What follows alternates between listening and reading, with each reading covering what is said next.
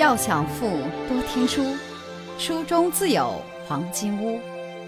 欢迎收听由喜马拉雅出品的《财富背后的传奇》，作者刘宝江，播讲阅读。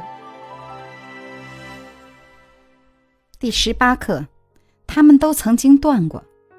第一节，燕人怎么会自毁长城？孔子的高徒子贡。有一次，和几个商人结伴到北方去购买一批木材。刚出魏国边境，就听到路边的人们在讨论北方的战事，说燕国的骑兵放火烧了几千亩山林，几十万株良木被焚得干干净净。如此一来，木材肯定会涨价了。同行的商人摇头叹息，打点行装就回去了。但是子贡却想，燕人靠近北方，一向擅长山地作战，何必烧那些山林呢？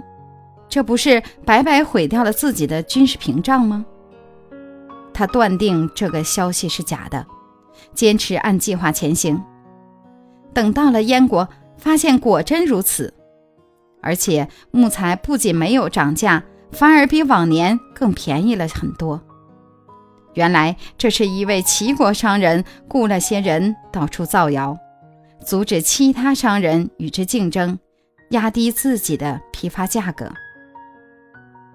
财富箴言：智者不惑，勇者不惧，仁者不忧。听大多数人的意见，和少数人商量，自己做决定。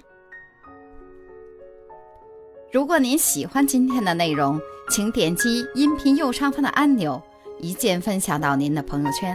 想了解更多财富大咖背后的传奇故事，请订阅关注本专辑。感谢您的收听，欢迎您在评论区留言互动，分享您在财富路上的成功故事。